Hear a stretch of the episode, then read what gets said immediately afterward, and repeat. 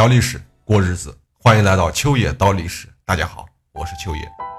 上一期节目呀，我们说到了朱重八，他终于做好了要起义的准备。但是光有准备那可是不行的，你得做出点实际行动来才有的玩儿，是不是？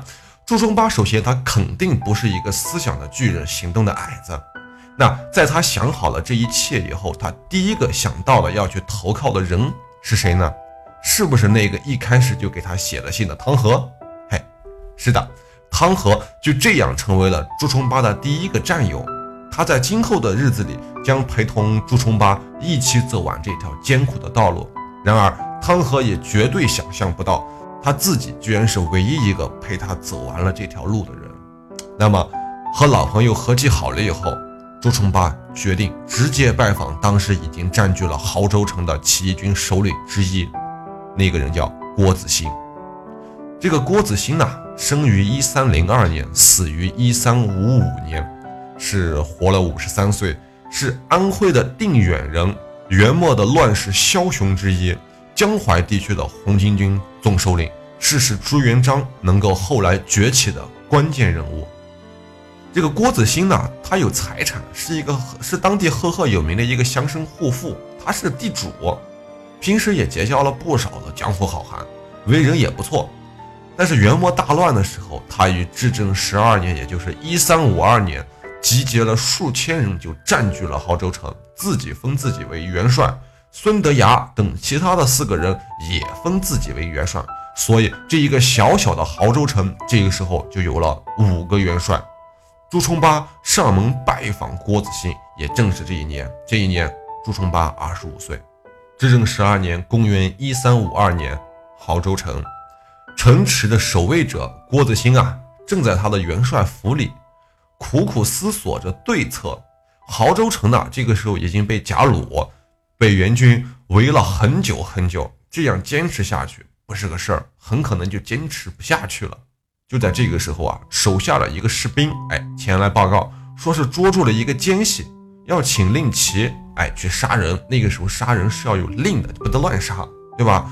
那如果是以往呢，郭德兴是不会过问的，就直接让士兵拿了令去杀了就是。但是命运肯定不会这样安排嘛，对吧？你遇到的是朱元璋啊，所以今天他开口问了那么一句：“哎，你怎么知道这个人是奸细的？”这个军士啊就回答道：“这个人啊，他说是来投军的。”哎。现在元军围困啊，哪里还有人来投军啊？他一定是元朝的奸细。这个郭子兴他差点笑出来了。怎么样，投军？锤子哦！元军都快打进城来了，这个时候还有来投军的，这是个啥借口？于是呀，他不禁的起了好奇心，偏偏就想去看看这个奸细到底是何方神圣。哎，他骑马赶到了城门口。看到了这个相貌奇怪的人，用今天的话来说，这个人的相貌是地包天，下巴突出，很怪，很奇怪吧？不奇怪，更奇特的是他的额头也向前突出，形状大概是啊月牙儿，月牙儿那种感觉，像有一一个小弯月，哎，上下突出，中间凹进去。您可以在网上搜一下朱元璋的画像哈。残存于世的还是有的，您看一看就知道了。这个人就是我们的朱重八。哎，在这儿推荐您看一部电影，就是前段时间刚刚上映的那个《邪不压正》，里面有一个角色叫做朱潜龙，扮演者是著名的演员叫廖凡，他扮演的朱潜龙就是传说中朱元璋的后人，还有他和朱元璋的画像的合影。哎，本体多形象了，保准您一看就乐，就明白了。我们呀，回到主题历史，有空再细聊这部电影，太有趣了。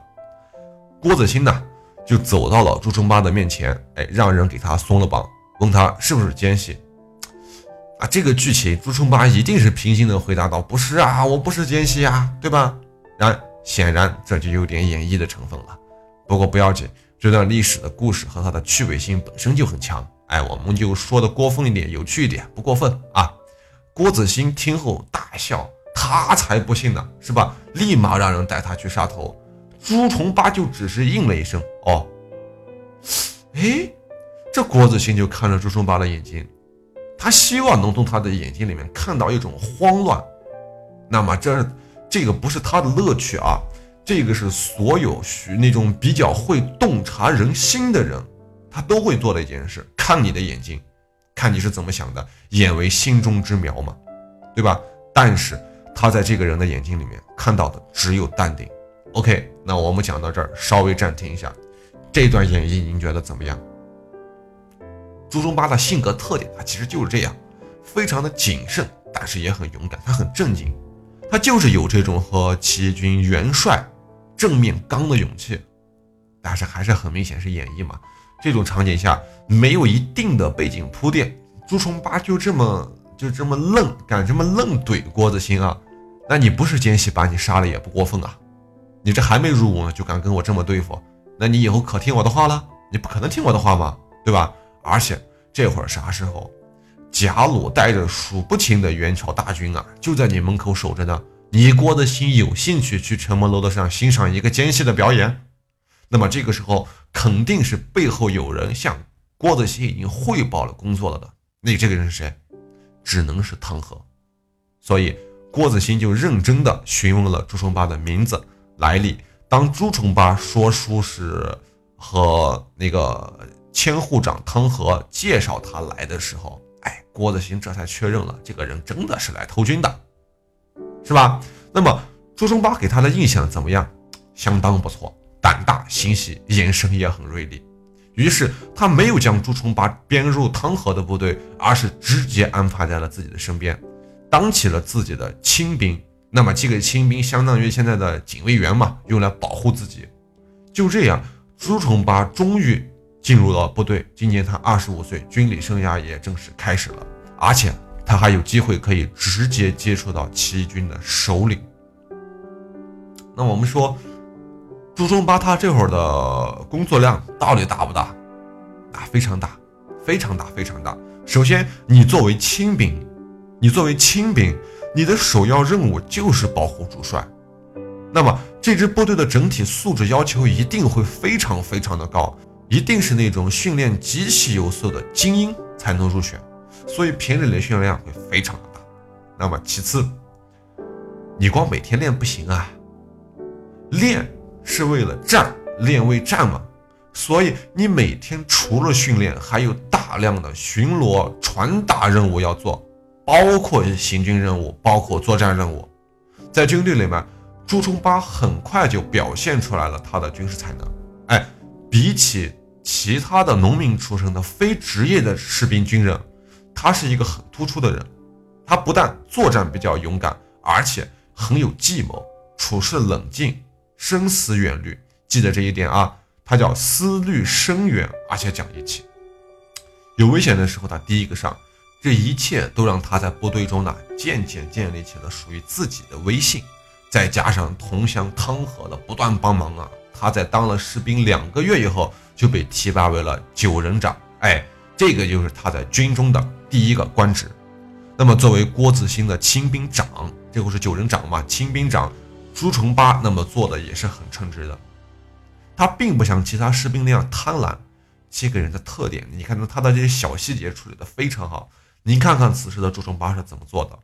他呀，从不贪图财物，每一次得到的战利品，他就主动献给了郭子兴。如果得到了赏赐，就把这些分给自己手下的小兄弟们。由于他很有天赋啊，学过一些字儿，分析问题的分析的很准确，郭子兴呢就把他渐渐当成了自己的智囊。那么朱重八在军队中的地位，那你想也就慢慢逐渐的变得重要起来了。你看懂了吗？这简直比杜拉拉还要聪明绝顶呢。他先把所有的战利品都献给了郭子兴，他并不是告诉郭子兴这个人我不爱财。他怎么可能不爱财？那么穷的人过来的，一分钱都没有的日子过来的，他再不爱钱，他，他，他，他怎么，他怎么可能不爱钱嘛？是不是？他，他是在向郭子兴释放一个信号，这个信号什么意思？就是我只要你给我的东西，其他来路不正的我一概不要。明白我的意思了吗？这是一种忠诚和信任。这是一种下属对于领导的信任，我愿意把我得到的一切都贡献给你。那么此时此刻，你作为一个领导，你该有何作为？那一定是大量的赏赐啊！明白了没有？谁都明白这样的一个员工或者说是手下是有多么的不容易，这是多么的得力啊！这是人才，而且忠心耿耿。于是就有了后面的半段。朱重八得了赏赐，又全部分给自己的小兄弟们，让更多的人愿意围绕在他的周围。我们换一个词儿，这叫驭人之术。驭己易，驭人难矣啊！啥意思啊？就是控制自己、约束自己这些很容易，但是驾驭别人、控制别人就显得非常的难。这个不是一个技术问题啊，这是人性之间的博弈问题。那么显然，朱重八这样的慷慨和解囊就很值得我们去学习。元朝有制度哈，寻常百姓和没有官职的人是不得有名字的，明白了吗？但是此时此刻的朱重八已经有了一个小官职了，虽然这个官职很小啊，很小，不是，而且不是正统的朝廷元朝廷给分配的官职，但总归是有了一个可以拥有自己名字的理由。我相信此时他一定是非常的开心的。渐渐的，他也获得了郭子兴非常大的信任。日后啊，但凡是有攻伐战，郭子兴就全部都让朱重八去打头阵，小朱同学运气非常不错，也往往都是旗开得胜。咱们啊听过上文书的朋友们都知道，当时的郭子兴啊正在与其他四名元帅在那较劲呢，哎，正需要贴身卖命的心腹。他思索再三，觉得身边好像也就朱同学，哎，比较。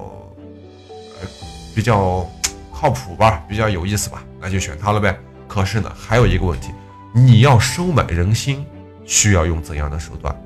你拿钱吗？你能给他钱，别人也能给啊，怎么办？于是他就想到了一个绝美的主意，什么？小朱这会儿缺啥？他缺钱吗？你给他赏赐够多了，他不缺钱。还用问啊？他缺爱呀，他没有家人啊。哎，那可巧了。我这正好手里有一个姑娘，跟你差不多，那是我一个女儿，是干女儿，对吧？于是郭子兴立马就把自己的义女，这个人叫马姑娘，嫁给了朱重八为妻，并且正式为他取了一个名字，叫做朱元璋，字国瑞。所谓璋啊，它是一种尖锐的玉器，一个王字旁，一个章，对吧？你你在想啊？姓朱的朱，朱前面再加一个言字旁，哎，就变成了诛灭的诛。朱重八把自己就比喻成了一个诛灭元朝的利器，而这一利器正是元朝统治者们自己铸造出来的。在今后的二十年里，他们呀都将畏惧这个名字，闻名而战栗，见人则胆寒啊！好。这就是今天的所有节目，咱们明天再见。如果您觉得秋爷讲的还不错的话，哎，也请您多多的点赞、分享和打赏。您的每一点支持都是我坚持下去的动力。明朝是怎么来的？感谢您的捧场，我是秋野。如果您在听节目的过程中想知道更多秋野的故事，或者说想听到秋野的更多其他节目，您可以添加秋野的个人微信账号。首先，您可以打开微信，点击界面右上角的加号。点击添加朋友一栏，在搜索框中输入“秋野山人”的全拼，这样就可以找到我了。期待与您的深入交谈。